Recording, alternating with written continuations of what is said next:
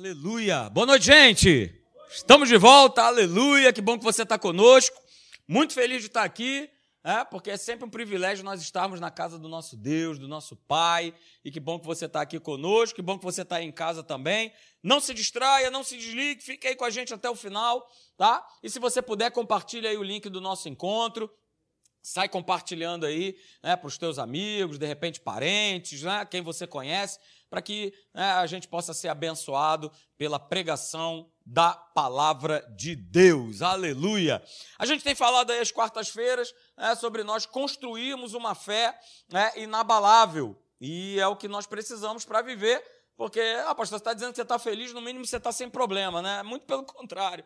Ah, os problemas estão aí mesmo, enquanto nós estivermos sobre a face da terra, é, eles vão estar aí perturbando, aleluia. Por isso a gente precisa construir né, essa fé inabalável, estando nós revestidos com a armadura de Deus. E é justamente o texto que eu quero que você vá comigo, por favor. Efésios, capítulo de número 6, a partir do verso 10 é o texto que nós estamos usando.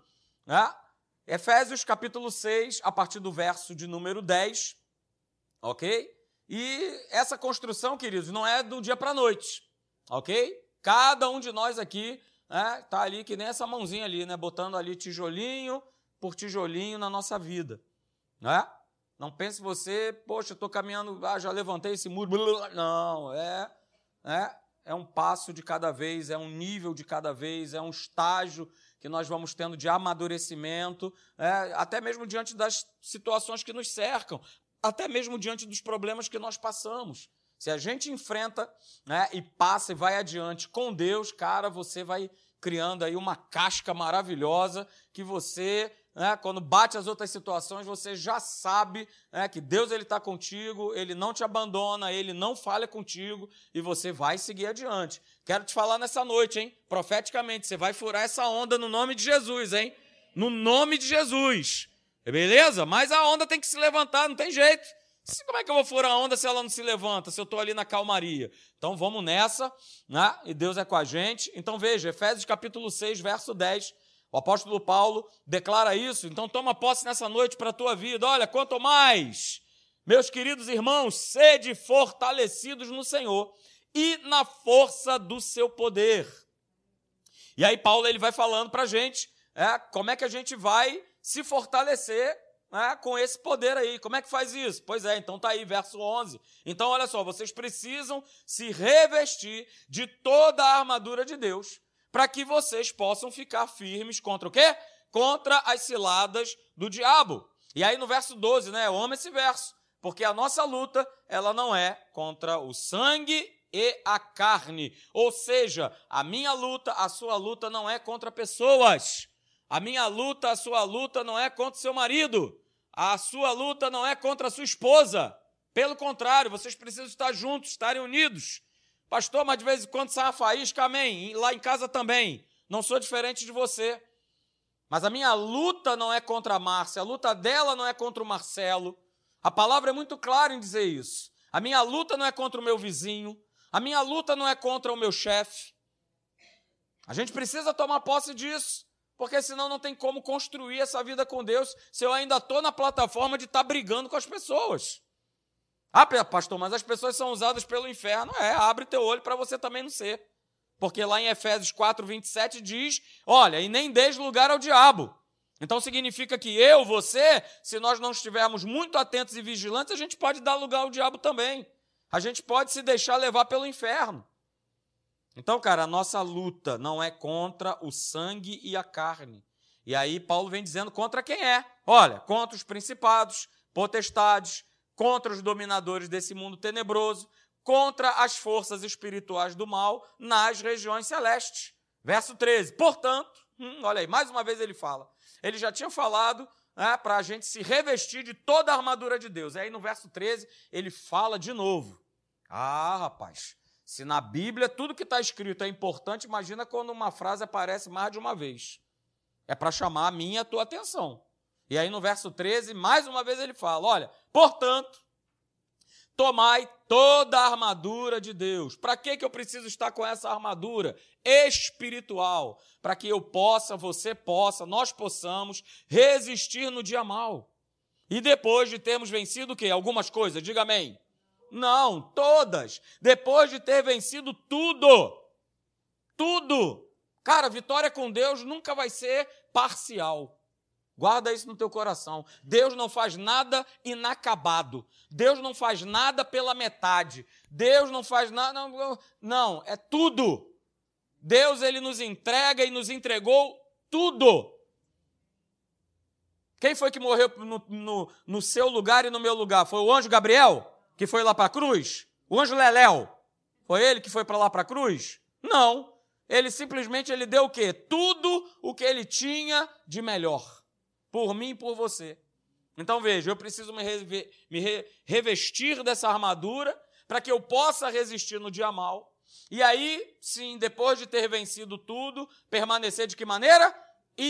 Inabalável. Uhul, aleluia. Só de ler esses quatro versos aqui, vou te falar um negócio, hein? É pura dinamite na cabeça do inferno. Mas eu preciso tomar posse dessa palavra e acreditar. Então veja, querido, só para a gente ir, relembrando aí o que, que a gente já falou, né? no nosso último encontro aí, a gente falou que construir essa fé inabalável significa dizer que é construir uma fé o quê? equilibrada, para que eu possa receber de Deus e permanecer em Deus. Pastor, que fé é essa né, de maneira equilibrada? É a fé na pura, genuína e simples palavra de Deus. Eu não preciso né, virar de cabeça para baixo, dar 50 piruetas né, e começar a viver uma fé que nada tem a ver com a palavra de Deus. Então eu vou construindo essa fé à medida que eu vou vivendo, né, como está escrito lá em 2 Timóteo, capítulo 1, verso 7, Deus não nos tem dado espírito de temor, de medo, de covardia, mas tem nos dado espírito de poder, de amor e de equilíbrio. Então, tudo, cara, que eu vou fazer na minha vida e você também, nós precisamos estar vivendo debaixo desse equilíbrio de Deus. Porque senão, queridos, nós temos uma facilidade muito grande na nossa humanidade né, a vivermos de maneira desequilibrada. E hoje em dia, mais do que nunca, do jeito que as coisas estão, do jeito que o mundo está, em total desequilíbrio. Total, total desequilíbrio. E você acha que o inferno não vai querer que você viva de maneira também desequilibrada? É tudo que ele quer. Então, para que eu possa construir essa fé, essa fé precisa estar de maneira equilibrada, para que eu possa receber né, todas as bênçãos, todas as promessas de Deus, e mais do que só receber, permanecer. Porque a questão é essa. A questão é permanecer, a questão é permanência. Não é simplesmente, ah, eu recebo, então beleza resolvi minha situação, minha questão, então está tudo certo. Não, não é só uma questão de receber. Aliás, o mais importante é permanecer. Porque eu já recebi tudo de Deus e você também. Fala aí para mim, o que, que te falta? Hein? O que, que te falta? Então o que eu preciso é permanecer. Para que esse tudo de Deus, que Ele já nos concedeu, a gente esteja debaixo desse guarda-chuva. Então não tem que sair, então não tem que dar uma espiada lá fora para ver, né? Eu vou quebrar minha cara, queridos. Então veja, né? Para viver essa fé equilibrada, a gente já viu que o primeiro tijolinho é esse aqui, né? Que fé e paciência, elas estão o quê? Elas estão juntas nesse processo. Uma não vive sem a outra. Eu vou exercer fé e eu vou crer que eu já recebi, que Deus ele já me concedeu. Ah, pastor, mas eu ainda não estou vendo. Beleza, é fé. É isso aí, porque no dia que você vê, não é fé é viver pela naturalidade. Então, eu preciso, né? E essa paciência aí, queridos, é, não é paciência né, humana, que o pavio está cada vez mais curtinho, curtinho, curtinho. Não, não, não. Está falando a respeito do fruto do Espírito, de longanimidade. Então, quando a gente fala que fé e paciência têm que andar juntos, é que né, esse, isso nós já temos. O Espírito Santo que habita em você, cara, ele já te concedeu esse poder aí de fé e paciência, de fé e domínio próprio, de fé e mansidão. Então eu nunca vou poder dar a desculpa de, ah, pastor, mas é que eu não consigo, aleluia. Não, você tem tudo para conseguir, porque o Espírito Santo habita em você, habita em você que está em casa também, habita na tua casa. Então nós falamos sobre isso. Né? Esse é o primeiro tijolo que a gente tem que entender é que a nossa fé, paciência, paciência e a nossa fé, eles têm que caminhar juntos. E aí nós aprendemos também que, veja, né? Paciência não significa dizer apenas tempo de espera. Mas a grande questão é a atitude durante esse tempo de espera. Porque todos nós aqui ou já vivemos, ou estamos vivendo, ou nós viveremos, é? Por esperar algo é, que Deus ele já prometeu e ele já realizou na nossa vida. Perceba, ele já realizou, ele não vai realizar. Mas a grande questão é o quanto eu tenho me posicionado, né? qual é a minha atitude durante esse tempo da espera. Porque a grande maioria de nós quer pegar e quero resolver. Não, eu, eu, eu quero resolver, porque está demorando demais. Por isso nós falamos que a nossa fé precisa ser uma fé o quê? Equilibrada.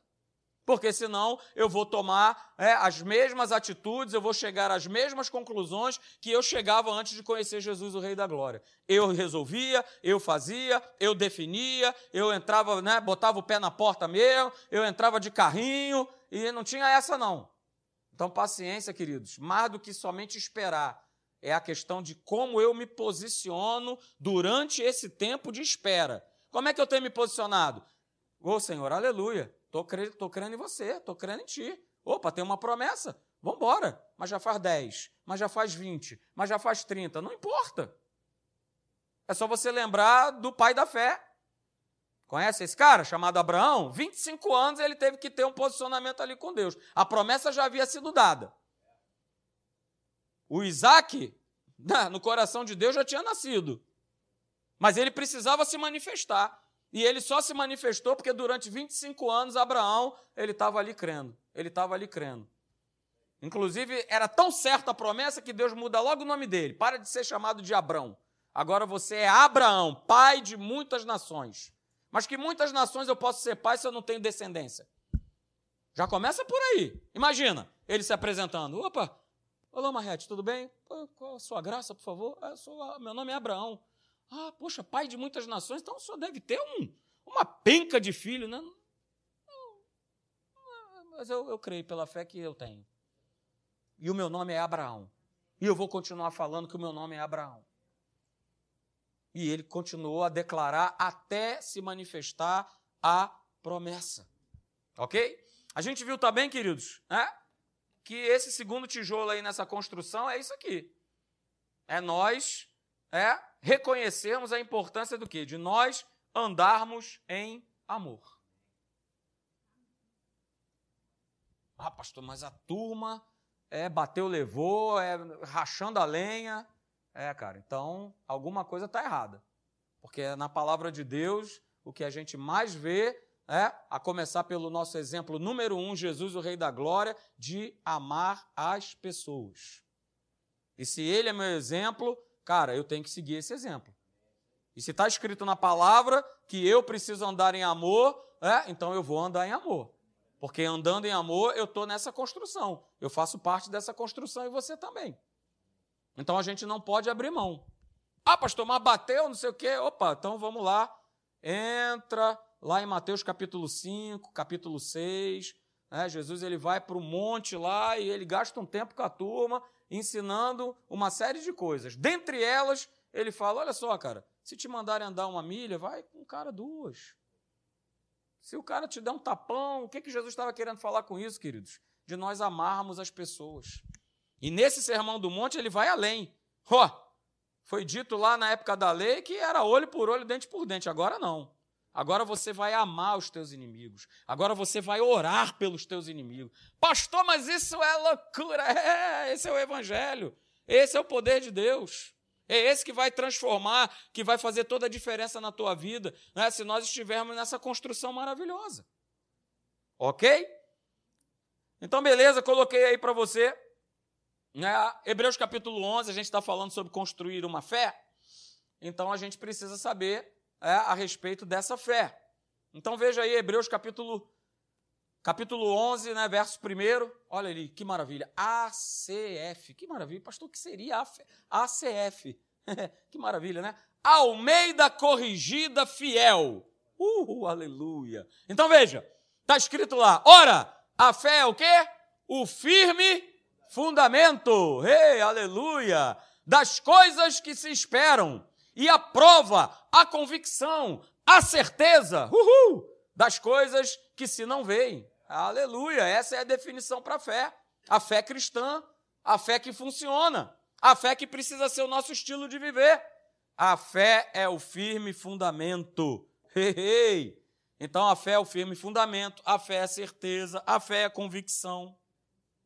E aí, queridos, veja, se eu não estou, nem você, convicto ou certo a respeito da verdade né, que eu estou ouvindo, por exemplo, nessa noite, né, esse fundamento não tem como né, fazer parte dessa construção, esse fundamento não tem como sustentar a minha vida. Porque né, se aquilo que eu ouço eu não estou dando crédito, e é o que a gente vai falar nessa noite. Aquilo que eu tenho ouvido, aquilo que eu tenho lido, aquilo que eu tenho estudado, de fato, eu estou dando crédito. Porque a gente acabou de ver é, que para construir algo eu preciso do quê? Naturalmente, vamos lá, de um firme fundamento. Não é isso? Vi de Maricá, olha aí, não tinha um firme fundamento. Sem um firme fundamento, o que, que acontece? As coisas racham, as coisas quebram as coisas se destroem. E na nossa vida espiritual não é diferente. Se eu não tiver né, essa fé, que é o firme fundamento, a minha vida racha, a minha vida quebra.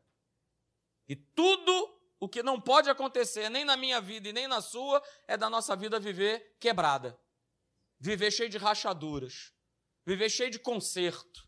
Estou sempre botando uma massa, pastor, porque eu vou te falar um negócio. Claro, eu não estou vivendo debaixo desse firme fundamento. Ah? Então veja, né? Eu coloquei para você. Vai anotando, aleluia. A construção da fé, ela não existe sem convicção ou certeza. Não tem como, queridos, eu construir essa fé inabalável se eu não tenho certeza. Se eu não tenho certeza de quem Jesus é, se eu não tenho certeza da obra da cruz, se eu não tenho convicção de nada, sei lá, pastor, não sei nem o que eu estou fazendo hoje aqui nessa noite, está pegando tudo. alguma coisa errada não está certa. Ok? Então guarda isso, cara.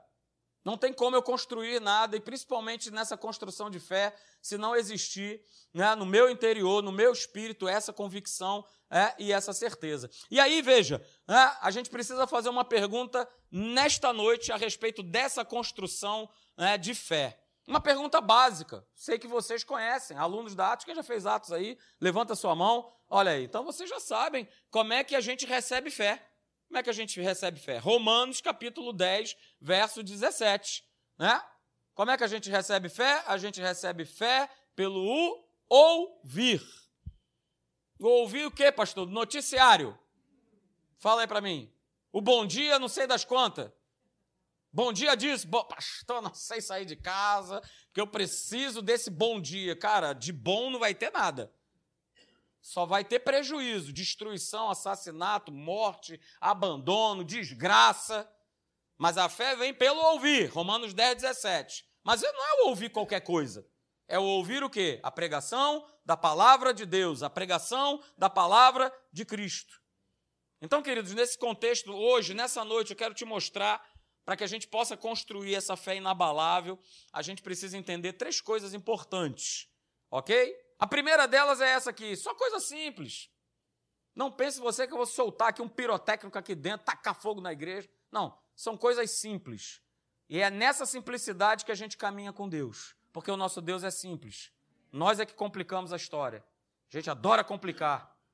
Então, é na simplicidade que a gente vai construindo essa fé inabalável. E a primeira coisa que a gente precisa entender é, é isso aqui. Beleza, a gente acabou de ver lá em Romanos 10, 17 que a fé vem pelo ouvir. É, é verdade. Só que a fé vem pelo ouvir, né? e não por ter ouvido. E esse é o grande engano. A fé vem pelo ouvir, mas não pelo ter ouvido. Ah, pastor, eu já, já, eu já sei essa palavra aí. O que, é que eu vou fazer no culto de quarta-feira? Eu já conheço. Eu já sei. Eu já ouvi falar. Romano 10, 17, conheço de trapa. Qual é a versão que o senhor quer? O senhor quer o quê? Almeida corrigida, fiel, atualizada, revisada, corrigida, nova versão transformadora, versão internacional, NTLH. O que, que o senhor quer? Beleza, cara. Só que a palavra é clara. A fé vem pelo ouvir. E essa palavra ouvir, no grego, sabe o que, que significa? continuamente estar ouvindo algo. continuamente. E aí eu adoro, né? Lucas 13, 33, que está escrito o quê? Hoje, amanhã e depois. Deus é assim. A gente não gosta muito de ouvir, mas Deus é o Deus que gosta de falar. E eu preciso estar, né, com o meu escutador aqui bem atento para deixar ele falar e estar atento ao que ele tem para me dizer. Só que ele vai dizer o que está escrito. Ah, mas eu já sei, beleza. Já sabe? Então deixa ele te revelar. Por isso que a palavra é rema, é a palavra revelada. Você pode ler 500 vezes o mesmo texto, mas nas 500 vezes, se você permitir, o Espírito Santo ele vai estar sempre te falando algo diferente. Então é ouvir hoje, é ouvir amanhã, é ouvir depois, é continuar ouvindo. Ah, pastor, mas eu já li a Bíblia, se bobear mais vezes que você. Show de bola, cara. Mas eu preciso sair né, de um lugar perigoso, né, que é o tal do lugar eu já sei. Isso aí que ele está pregando eu já ouvi. Pastor Hélio já falou disso aí. Pô, você está falando de novo? Tem nada assim de. Ah, umas palavras assim estranhas, rebuscadas. Né? Porque acaba que no final das contas o povo de Deus quer isso. Quer. Caramba, que palavra maravilhosa, rapaz cara falou ali, sine qua non, eu rapaz, não entendi nada do que o cara falou, mas que palavra! Falou bonito, que beleza.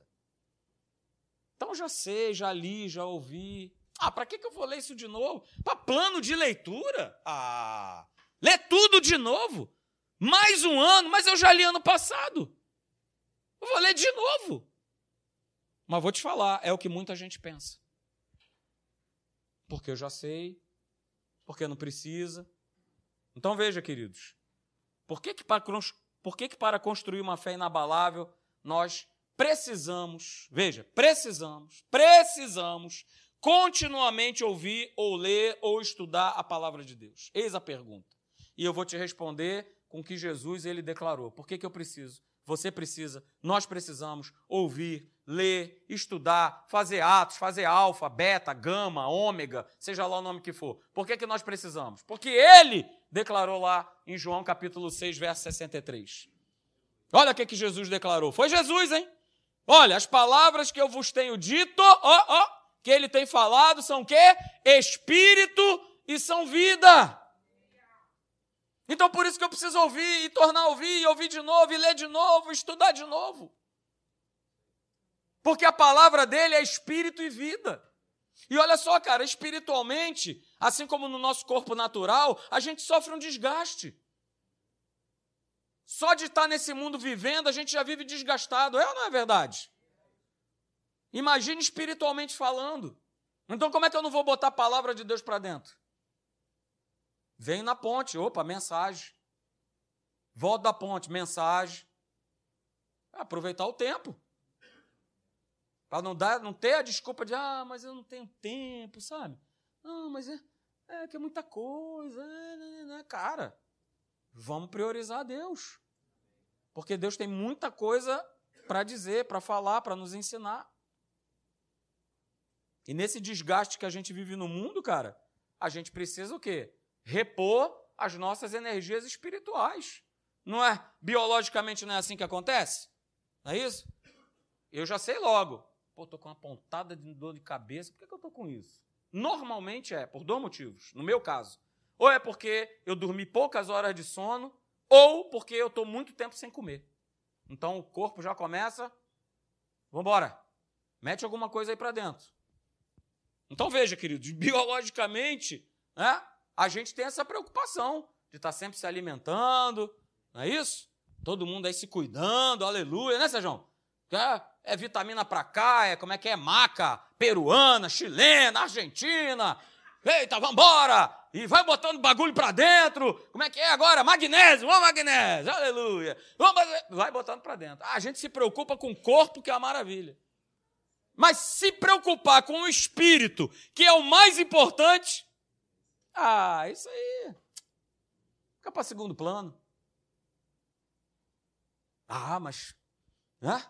Tomar tudo que eu preciso tomar e mais um pouco. Pois é. Esse é o grande problema. E aí, você conhece esse autor? Olha a frase que ele colocou aí, maravilhosa.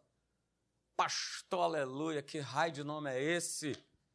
Pois é, nosso amigo Bosworth, que foi o escritor do livro Cristo, aquele que cura, aonde Kenyon se inspirou e escreveu é Jesus, aquele que cura, que é o livro da Escola Atos. Mas ele é, teve a experiência maravilhosa com Deus a respeito de cura divina e ele escreve o livro Cristo, aquele que cura. Olha o que, que ele declarou. É? Olha o que, que ele declarou, queridos. Presta atenção. A maioria dos cristãos alimenta o seu corpo com três, ou talvez mais, né, dependendo de quem é o cristão, três boas refeições diárias. É isso? Ao passo que o espírito recebe o quê? Só um lanche frio por semana. Esse lanche frio é quando? É domingo, que o cara vem bater o cartãozão dele aqui. Opa, bati o cartão, comi esse misto frio aqui, é, e vou, vamos embora, né? Vou ser sustentado com esse misto frio aqui, sei lá até quando. E aí, veja, queridos, essa é a pergunta. E querem saber por que estão tão fracos na fé. Cacilda Becker. Como eu falei, o corpo preocupa daqui, não sei o quê, pastor, que agora, né, tá, tô com tal idade, tal, daqui, de lá, ômega 3, ômega, ômega 10, magnésio quelato, o cara faz. Mas por que que espiritualmente a gente não busca a mesma coisa? Não me responda, aleluia. É para você pensar, assim como eu pensei quando estava preparando essa mensagem. Ok?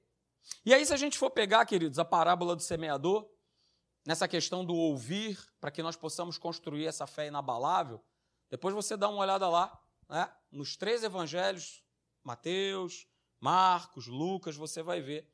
É, exatamente né, o ouvir ele, está, ele estando relacionado com atitudes que nós precisamos ter.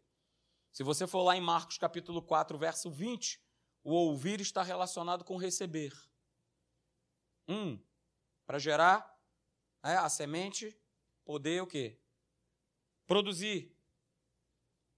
Se você for lá em Mateus 13, 23, esse ouvir já está relacionado com o entender.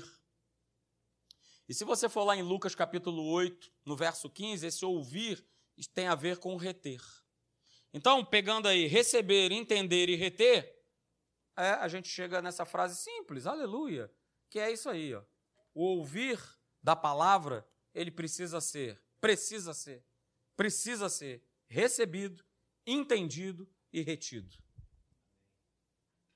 Para que possa produzir fruto, para que a colheita seja grande, esse ouvir da palavra, ele precisa ser recebido, entendido e retido.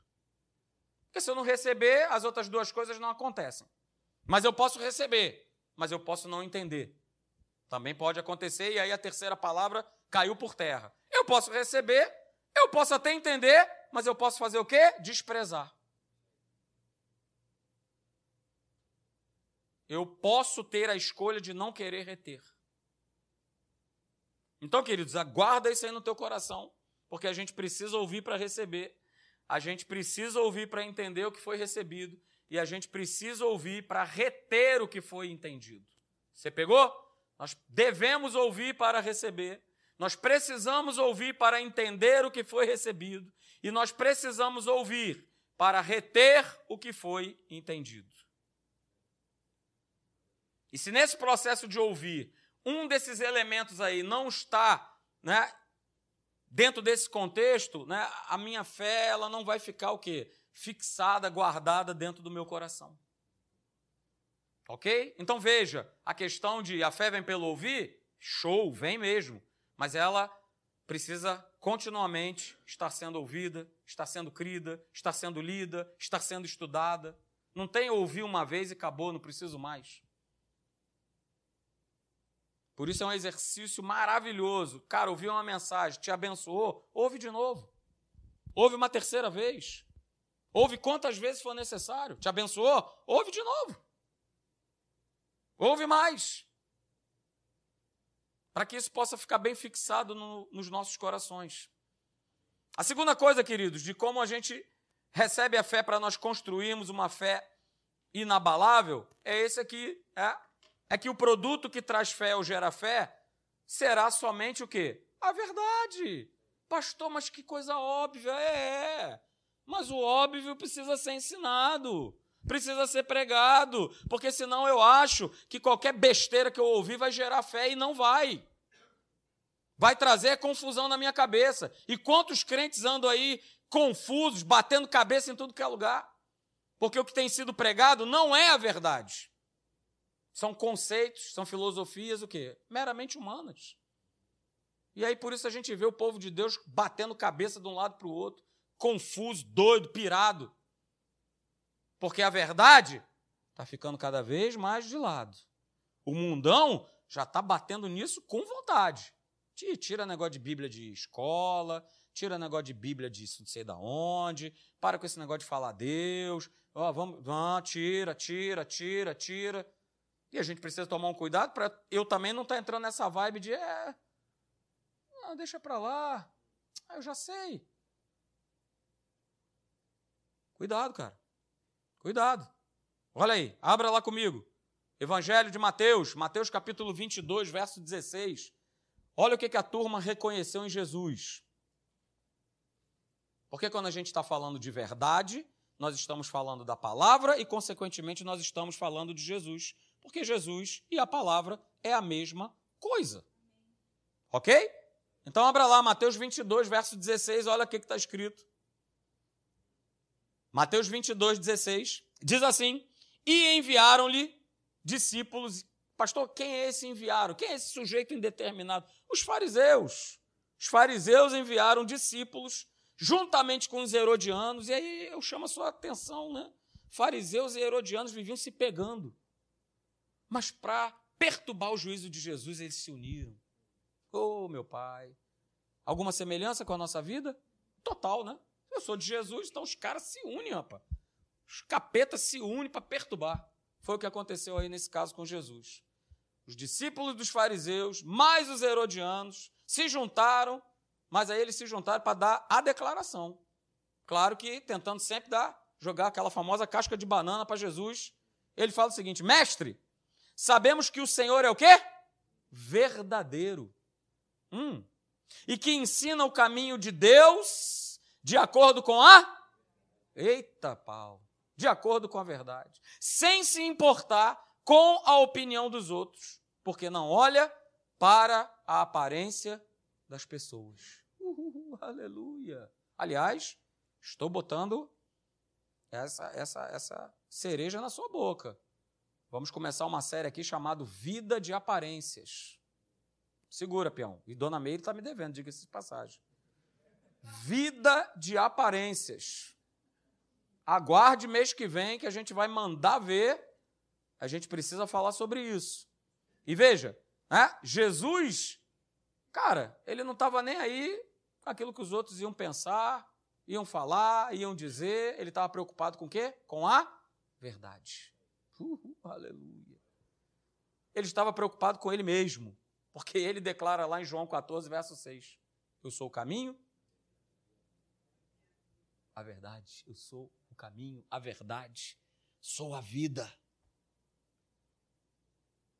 Hebreus capítulo 1, verso 3, diz lá que ele, Jesus, a verdade, ele é a expressão exata do seu ser. aleluia. Aleluia. E aí, João capítulo 14, verso 9, ele declara: Quem me vê? Quem vê a mim? Vê quem? O o Pai. Aleluia.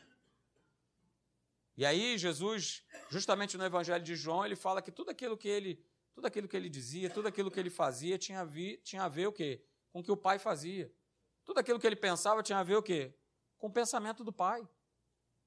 Então, queridos, o pensamento de Deus, as verdades, a verdade de Deus, Jesus, o Rei da Glória, vai ser a única forma de crença crença real, verdadeira, que vai gerar a verdadeira fé, que vai construir em nós essa fé inabalável. Porque qualquer outro tipo de pensamento, crença, aquela verdade da época do Serjão, Denorex, conhece, Serjão? É da sua época. Você usava muito, né? Quando eu também tínhamos, tínhamos cabelo, não é isso? Aquela verdade do parece mas não é. Não é isso? Lembra disso, seu Gilson? Lembra, com certeza. É? Aquela famosa crença do parece, mas não é. Toma cuidado, cara. Toma cuidado. Porque senão eu vou estar tá vivendo, é? vivendo uma crença que não tem nada a ver com a verdade. Não tem nada a ver com a palavra. Por isso a gente precisa pregar e ensinar a verdade. Como está escrito lá em Romanos 10, 14. Como, porém, invocarão aquele em quem não creram? E como crerão naquele de quem nada ouviram? E como ouvirão se não há quem pregue? Então a gente tem que anunciar, que pregar a verdade. Então vou repetir mais uma vez, queridos: qualquer crença, filosofia, pensamento que não vem de Deus não vai gerar a verdadeira fé. Não produzirá a verdadeira fé que vai fazer com que você construa tijolinho por tijolinho essa fé inabalável. E aí eu coloquei, olha aí, o caveirão de novo vai aparecer, olha ele ali. Cuidado! Cuidado com o que parece verdade, mas não é. E tá assim, ó. Tá assim. Cada hora se recebe vídeos, pregações, rapaz, a turma tá doida. Mas parece. Parece verdade. Às vezes nem parece tanto, mas é um evangelho de tanta facilidade que quer saber de uma coisa? É nesse que eu vou, cara. É nesse evangelho aí que eu vou. Mas nós precisamos tomar esse cuidado, queridos. Porque se eu recebo a verdade de uma maneira que não é própria, de uma maneira incorreta, não vai ter como eu construir essa fé inabalável. Eu vou viver apanhando do demo para cima e para baixo. Cuidado com o que parece verdade, mas não é. Só quem transforma é a verdade. Só o que abençoa é a verdade. E aí, outro cuidado, mais uma caveira. Cuidado! Cuidado com a tradição, cuidado com a religiosidade que fica cercando, cirandando a verdade. Porque esse é o grande perigo também, cara. Às vezes as pessoas estão tão ligadas à religiosidade que a verdade ela fica em segundo plano. Porque é mais importante eu estar tá vivendo conceitos religiosos ou doutrinários de igreja do que verdadeiramente viver a verdade. Por isso os fariseus e os herodianos dão aquela declaração: rapaz, a gente reconhece que tu é verdadeiro. Sabe por que a gente reconhece que tu é verdadeiro? Porque tu prega a verdade e não se importa com a aparência da turma, porque era exatamente o que eles viviam. Os fariseus, os herodianos, os saduceus, eles estavam preocupados com, com aparência. Eles estavam preocupados né, em levar vantagem em cima da turma. Criaram uma lei oral para dar um, um somebody love na lei. Hum. Então, cara, toma cuidado. Toma cuidado com a tradição. Toma cuidado com a religiosidade. Porque tudo isso aí vai bloquear a ação é, da verdade. E aí nós vamos viver é, um evangelho, como o apóstolo Paulo fala lá em Gálatas, capítulo, capítulo 1. Cara, eu estou admirado que vocês passaram de um evangelho para outro, o qual eu, Paulo, não preguei, cara. Que evangelho maluco é esse? Mas a turma uh, mergulhou de cabeça. Foram o quê? Foram enganadas. E hoje é o que mais acontece. Hoje é o que mais a gente vê. E aí, cara, se agarra com a palavra de Deus. Porque é a palavra que vai produzir vida. É a palavra que vai trazer transformação. É a palavra que vai trazer liberdade. É a palavra que vai te abençoar de ponta a ponta, de cima a cima. Por isso o apóstolo Paulo ele declara e precisa ser a nossa declaração Romanos 1:16, pois não me envergonho do evangelho, não tenha vergonha da palavra. Não tenha vergonha de Deus. Ele não teve vergonha da gente quando, a gente, quando ele estava pregado naquela cruz. Não tenha vergonha do Evangelho. Sabe por quê? Porque é o poder de Deus para a liberdade, para a cura. Porque fala lá, para a salvação de todo que crê, salvação é soso no grego. Então, para liberdade, para cura, para prosperidade, para salvação de todo aquele que crê. Aleluia. Terceira coisa e última, queridos, nessa construção dessa fé inabalável. A gente constrói essa fé inabalável, ouvindo a verdade. Mas a gente precisa aceitar essa verdade, e não só o que me agrada, mas o todo. Eu já tenho falado isso aqui desde o retiro. Eu não posso ser seletivo ao ponto de só querer partes dessa verdade. Mas eu preciso do todo. Eu preciso aceitar toda a verdade. Ah, pastor, mas claro que eu aceito. Ah, cuidado. Porque a verdade pregada, a verdade ouvida, ela pode ser rejeitada. Abra lá comigo. Nós já lemos, a gente vai ler de novo. Evangelho de João, capítulo de número 6, verso 63. Ah, pastor, você já colocou aí. As palavras que eu lhe tenho dito, tenho falado, são espírito e são vida. Beleza, Jesus estava falando com a turma. É, só que existe o verso 64 aí. Não joga fora ele, não. O espírito é o que vivifica, a carne para nada aproveita. As palavras que eu lhes tenho falado são espírito e são vida. Olha o verso 64. Olha aí. E esse aí é o verso para nem eu nem você estarmos nele. Mas ele fala o seguinte: Mas há o quê? Descrentes entre vocês. Tá falando para a igreja, cara. Ele estava pregando a palavra, ele estava mandando ver, mandando espírito, mandando vida. Mas tinha gente que estava ouvindo o que Jesus estava pregando e estava o quê? Não, não aceito isso. Eu não aceito isso. A fé vem pelo ouvir a verdade, mas ela vem também quando eu aceito essa verdade. Da mesma forma como nós acabamos de ler aqui no verso 64, a descrença também vem pelo ouvir a verdade, mas a descrença vem quando eu rejeito essa verdade. Não, não, isso aqui eu quero. Não, mas isso aqui eu não quero. Que era exatamente o que os fariseus faziam. Não, isso aqui eu não. Não, não, isso aqui eu não recebo. Não, isso aqui eu não aceito. E morreram sem aceitar, sem crer. Olha só, abra lá comigo.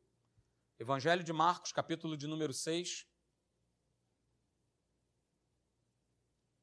Abra, por favor. Você que está em casa também, Marcos, capítulo de número 6, a partir do verso 1. Você vai ver exatamente, exatamente. Povo de Deus, povo de Israel, rejeitando a verdade, rejeitando a Jesus. Marcos capítulo 6, verso 1 diz assim: Tendo saído dali, Jesus foi para a sua terra, cidade, e os seus discípulos o acompanharam. Chegando o sábado, começou a ensinar na sinagoga, e muitos, olha só, não eram poucos, muitos. O que, que eles, eles estavam fazendo? Eles estavam o quê? Ou ouvindo. E muitos ouvindo, ouvindo Jesus, se maravilhavam, dizendo: De onde lhe vem tudo isso? Que sabedoria é essa que lhe foi dada? E como se fazem tais maravilhas por suas mãos? Isso aqui não é uma constatação. Não sei se na tua Bíblia está, mas está cheio de interrogações aí. Não eram afirmações, eram dúvidas. E o texto continua dizendo o seguinte: não é esse, ó, o carpinteiro, filho de Maria, e irmão de Tiago, José, Judas e Simão? As suas irmãs não vivem aqui entre nós? E escandalizavam-se por causa dele. Rapaz, para para pensar nisso. A turma se escandalizava porque Jesus tinha sabedoria Porque Jesus não ensinava como os fariseus ensinavam? Porque diz se escandalizavam por quê? Porque Jesus curava as pessoas? Se escandalizavam por quê? Porque Jesus libertava as pessoas? Presta atenção. Escandalizavam-se por, por causa dele. Verso de número 4. Jesus, porém, lhes disse: Nenhum profeta é desprezado a não ser na sua terra, entre os seus parentes e na sua casa. E aí, olhas, quero chamar a tua atenção também, versos 5 e 6. Não pôde. Que isso? Jesus, cara, pode tudo. não é assim não. Não pôde fazer ali nenhum milagre, a não ser curar uns poucos doentes impondo-lhes as mãos. Verso 6. E Jesus se admirava da incredulidade deles. Meu Deus. A verdade estava ali, ó, personificada. A verdade estava em forma de homem. E com tudo o que Jesus realizou, isso não foi suficiente para que aquela turma da sua própria cidade, da sua própria terra, acreditasse. E sabe por que, que eles não acreditavam, queridos? E esse é o grande cuidado que eu e você nós podemos, nós temos que ter. Porque o que mais favorece a rejeição da verdade é o raciocínio e a lógica humana. Por que, que eles desprezaram Jesus? Por que, que eles se escandalizaram em Jesus? Porque o foco não foi no mestre, na palavra, no cara que fazia os milagres. O foco foi, pô, esse cara é carpinteiro. Esse cara é carpinteiro. Não, não pode. Porque para fazer milagre, para fazer maravilha, tem que ser doutor da lei, tem que ser mestre da lei. Rejeitaram Jesus por conta de raciocínio humano, por conta de uma lógica, e a gente precisa tomar muito cuidado, porque eu posso rejeitar a verdade se eu continuar encarando a vida de maneira lógica e de maneira humana. Cara, essa quarta-feira, vem para a igreja, cara. Uma palavra de Deus transforma a tua vida. Para de ficar escolhendo culto. Vem para cá. Se você tem a oportunidade de estar na igreja, vem estar na igreja. Porque é precioso demais, cara. O Espírito Santo está falando essa noite, está falando comigo e com você. Cuidado para que você não venha rejeitar a verdade por conta de um raciocínio lógico, por conta de um raciocínio humano. Aí eu vou bloqueando a verdade. Não, eu não, eu não, não, não, não, vou dar, porque se eu for dar, logicamente aqui tem o boleto, vai faltar mas Deus já falou, o Espírito Santo já te mostrou que eu e você a gente precisa semear nesse reino. Mas aí, pela minha lógica, eu estou bloqueando o mover de Deus. Porque na lógica, claro, né, cara? Se eu estou aqui com mil reais, eu já somei tudo. E é, na lógica, realmente, parei por aqui, acabou, não tem como avançar, não tem como progredir, não tem como ir adiante.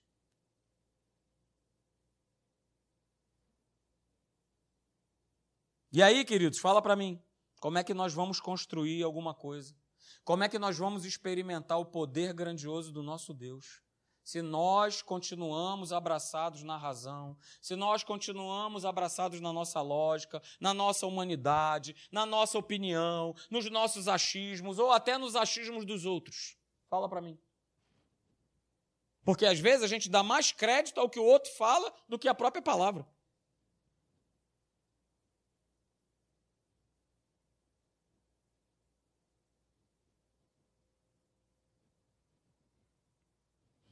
Não tem como, queridos, nós construirmos uma fé inabalável, nós exercermos essa fé vivendo da maneira que todo mundo vive. Vai ser perdendo, perdendo, perdendo, perdendo, perdendo. E aí, no final das contas, eu tenho que achar um culpado. No final das contas, eu tenho que achar um culpado. O culpado é Deus.